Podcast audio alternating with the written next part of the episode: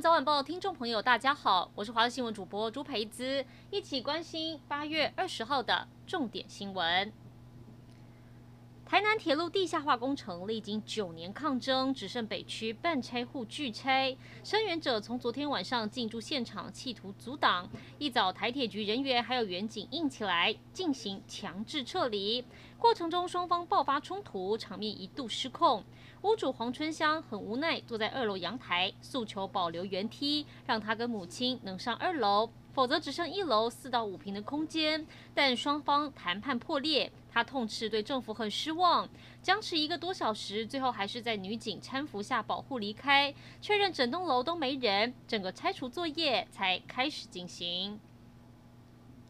国道中山高云林路段在昨天深夜发生重大车祸，一辆轿车不明原因追撞工程车，由于撞击力道很猛烈，轿车上两大一小三个人受困。警消到场抢救，两个五十二岁男女最后伤重不治，另外一名五岁女童轻伤。根据了解，是阿公阿嬷带着孙女要从新北南下高雄家中普渡，没想到发生意外。高铁苗栗通宵段八月初时，因为豪大雨，造成铁轨旁边的边坡大范围坍塌，土石砸落轨道。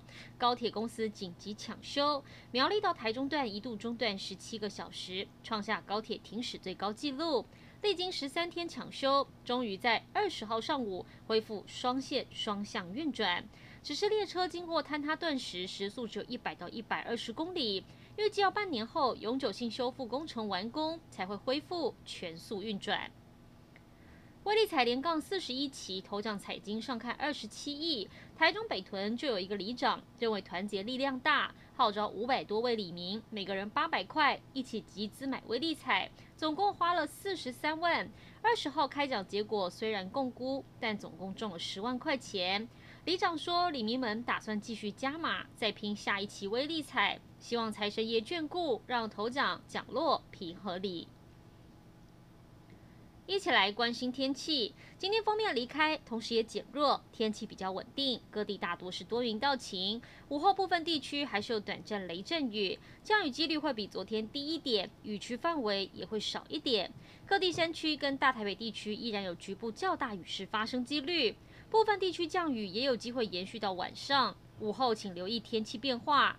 温度部分，各地高温三十二到三十四度，台东、南投跟台北有局部三十六度以上高温发生几率。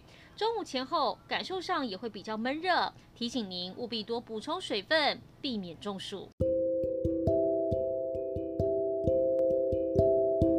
以上就是这一节新闻内容，感谢您的收听，我们再会。